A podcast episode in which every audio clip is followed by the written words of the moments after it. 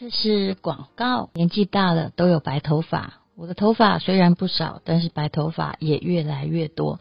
有很多的染发剂，化学药剂很重，长期染发又会伤害头皮，那该怎么办呢？其实这几年来啊，我从来没有去美容院染过头发，我都自己染，而且染一次啊，如果扣掉礼物的话，大概三十块而已吧。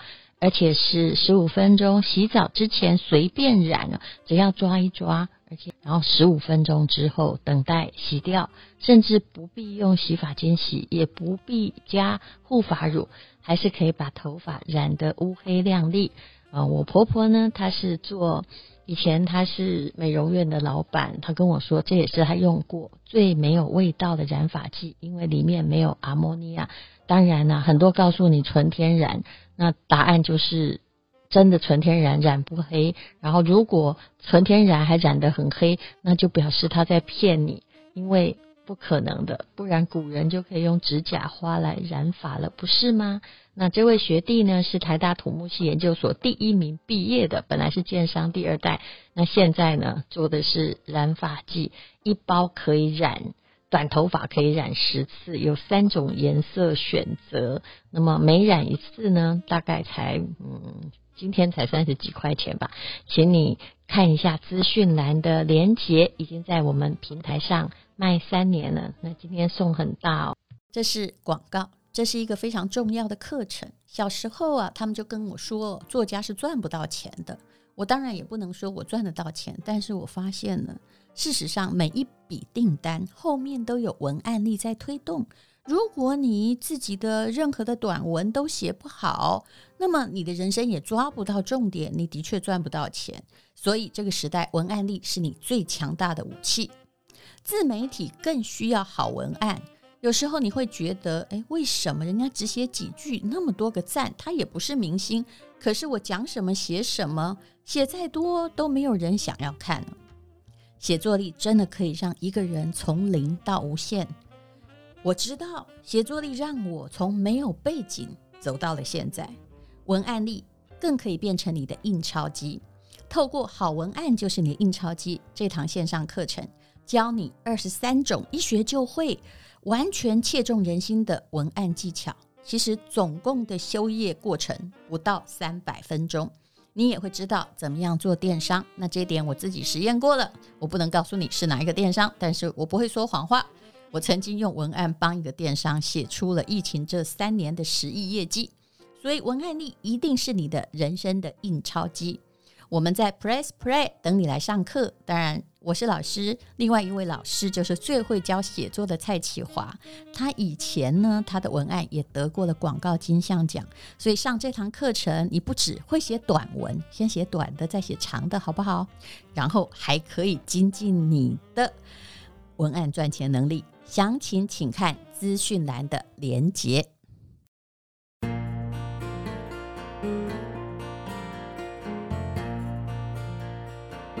今天是美好的一天。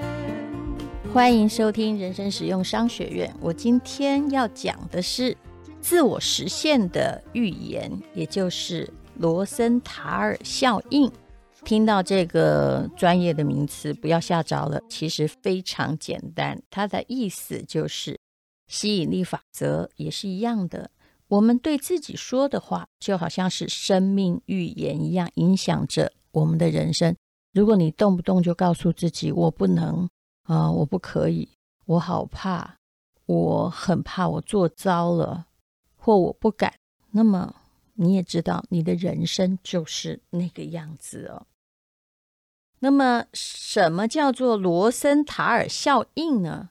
我们先来讲一讲这个日常生活中的一些事情，比如说有一个女生她谈恋爱失败了，就认为。男人都不是好东西，不停的用自己的行为去推动这个预言，把它挂在口头上，而且呢，他的行为也就会慢慢跟着这句话来证明我是对的。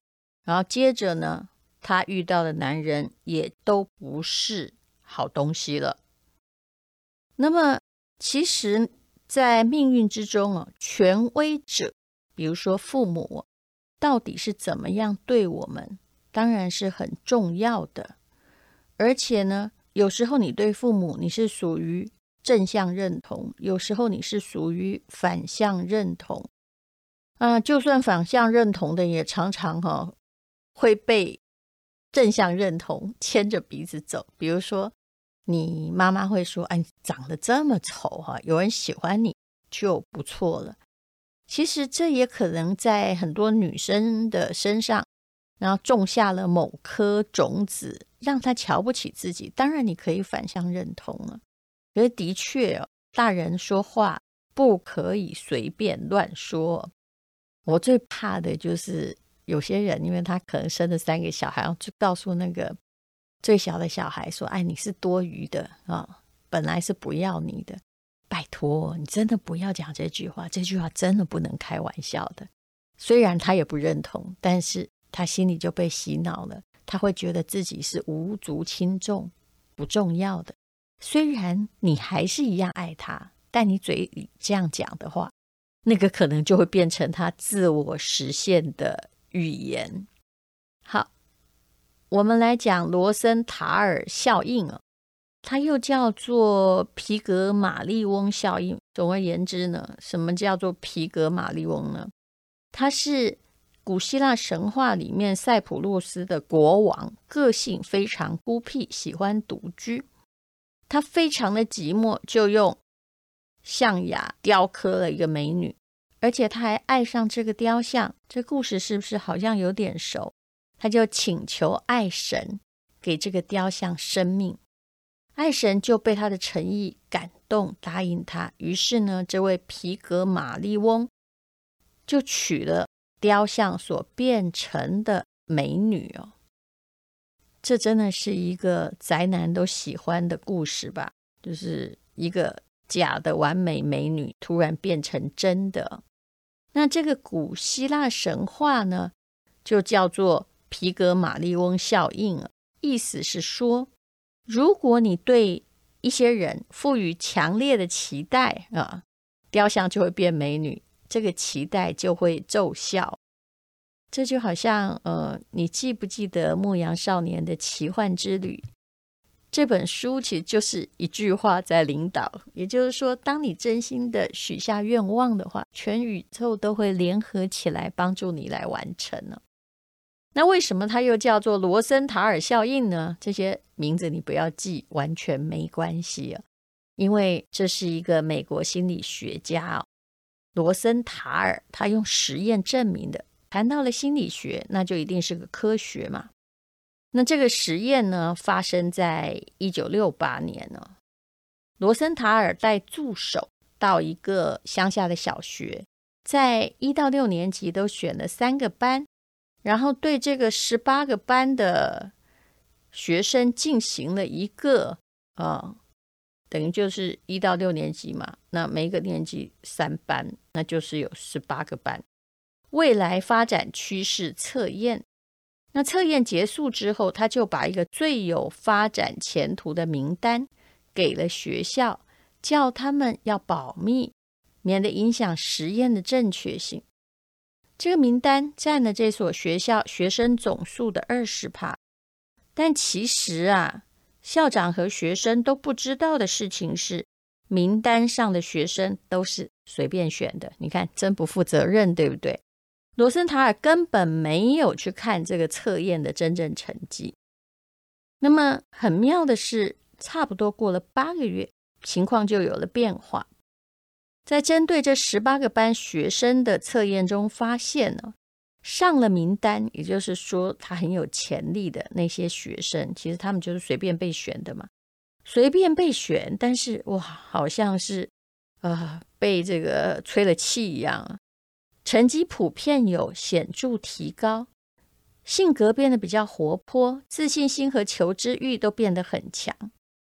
那针对这个结果，罗森塔尔就提出了一个词，叫做“权威性的谎言”。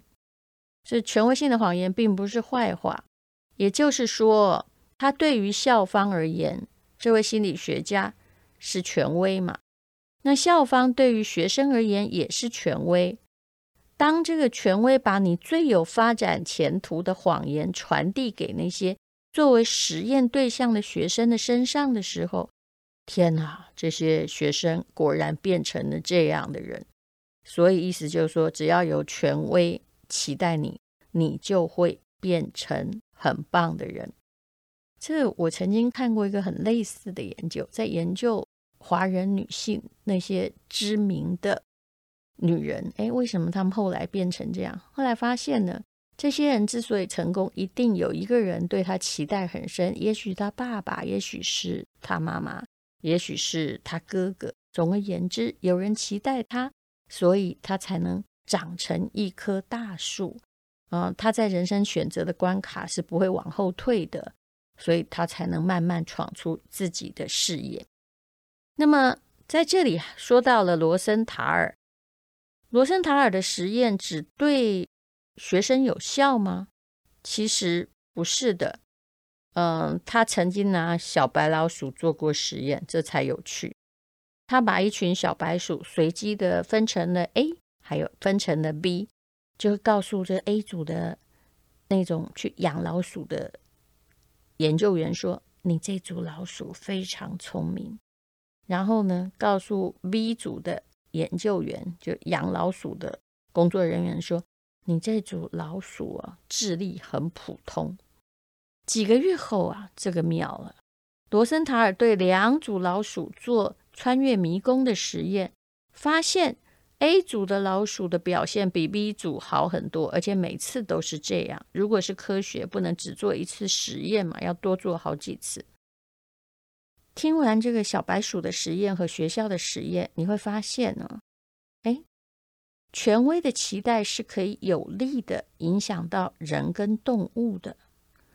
所以呢，呃，它被称为罗森塔尔实验、罗森塔尔效应，也就是如果有一个权威人士期待你，那么你就可能有。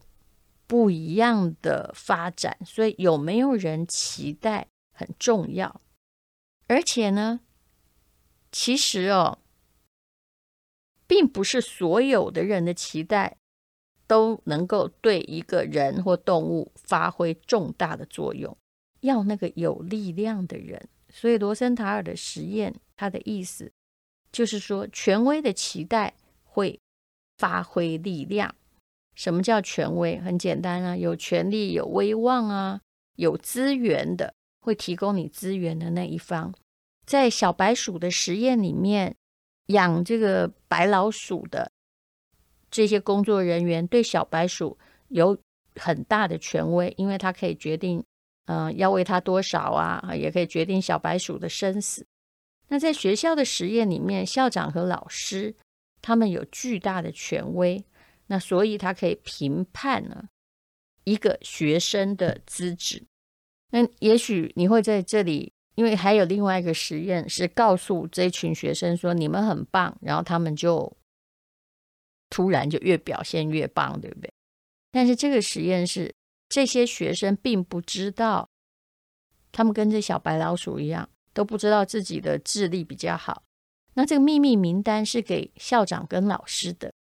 可是呢，校长跟老师可能会对于这些就是其实是随机，但是被评断为哎将来很有发展潜力的，他就会特别表示期许，特别教导他，给他赞许的眼神，对这些学生就表现得越来越好。所以那现在你知道你要对自己的孩子怎么样？就你要期许他，你真的不要跟他说。你是垃圾堆捡来的，或者是说，哎呀，这个，哎，怎么会成绩这么烂呢？啊，哎，烂到我好丢脸啊！嗯，看起来按照心理学这些话，就算真的，你不要这么说好吗？好，那么呃，非常有趣的就是说，呃，如果孩子能够从爸妈那里得到了五千次的夸奖。那么他就能够获得自信哦，但是呢，其实这个也不是很准哦。很多被期待的孩子，常常不是通过言语去影响的，而是爸妈一直对他充满期待。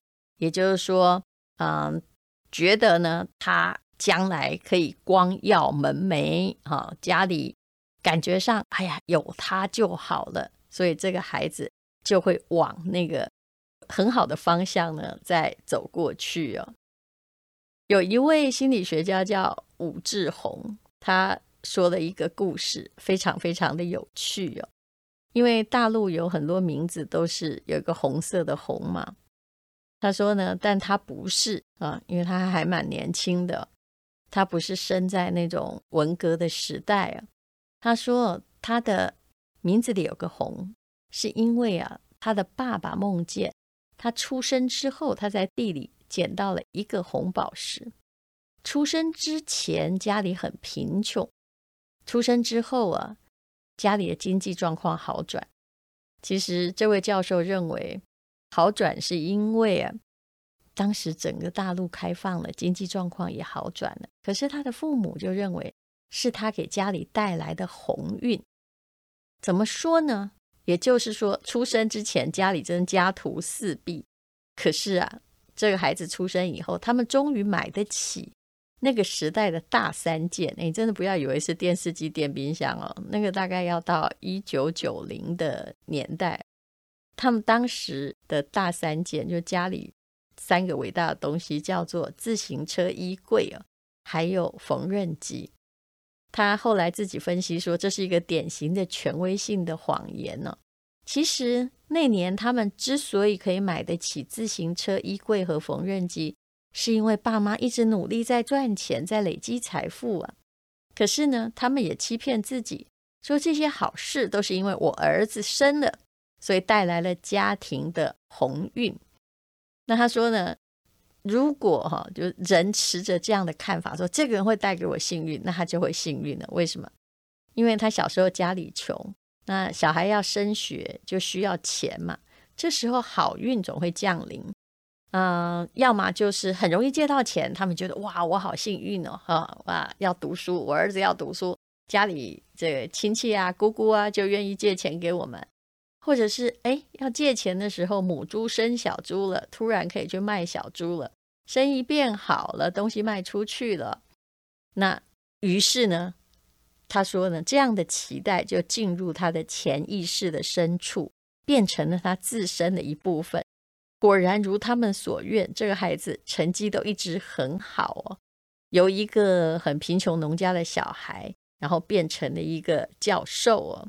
他说以前这个常有人哦去问他，因为很很少人会说自己是农村来的嘛。他说：“哎，你怎么从来没有因为你家里很穷是农村来的孩子而自卑过呢？”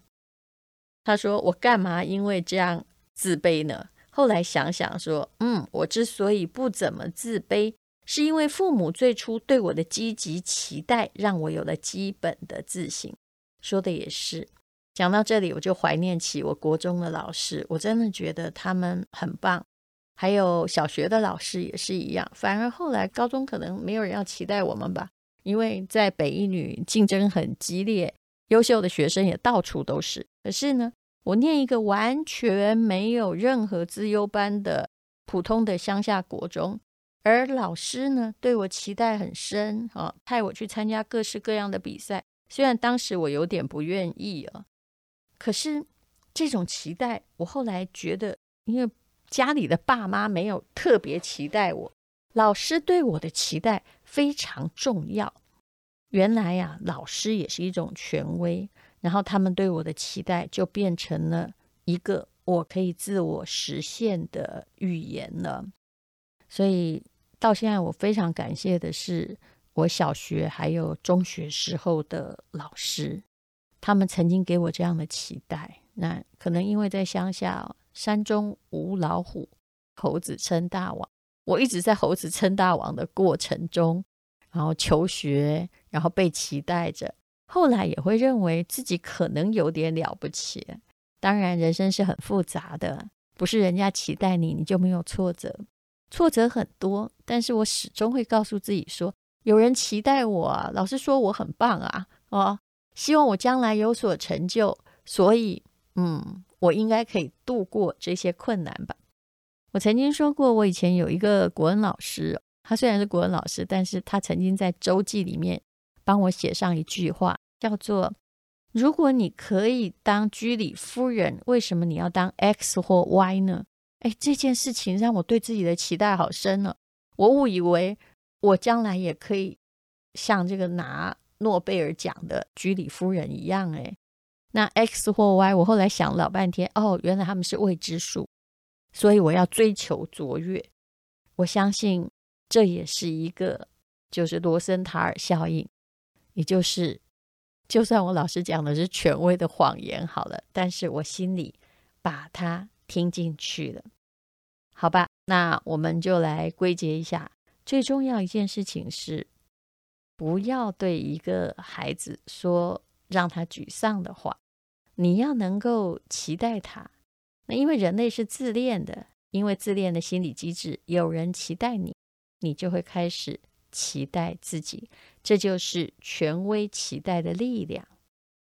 你想不想实现你的自我，然后达到你所想不到的，就能够拥有你想不到的才能，或者是哎，慢慢的往上爬，更上一层楼呢？那你的确啊。其实除了努力之外，需要有人期待你。当然啦，有些人的确是不期待自己，拼命期待别人，这种人也让人很累。但是如果曾经有权威的力量在期待你，比如说董事长会对一个年轻人说“好好干”，哎，怎么那么多人之中，他不跟别人说“好好干”，他对一个你说好好干呢，哎，不久你就会真的干得很好，不是吗？无论如何，呃，你的人生中都需要自我期待的预言。那如果你找不到旁边那个权威期待你的话，你可不可以期待你自己呢？我认为还是可以的。谢谢你收听今天的人生实用商学院。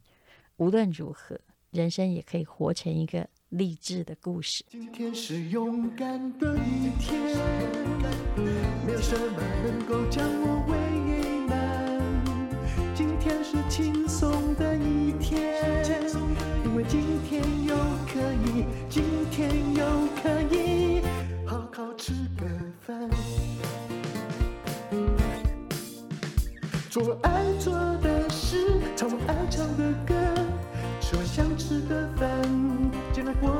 简单，做爱做的事，唱我爱唱的歌，吃我想吃的饭。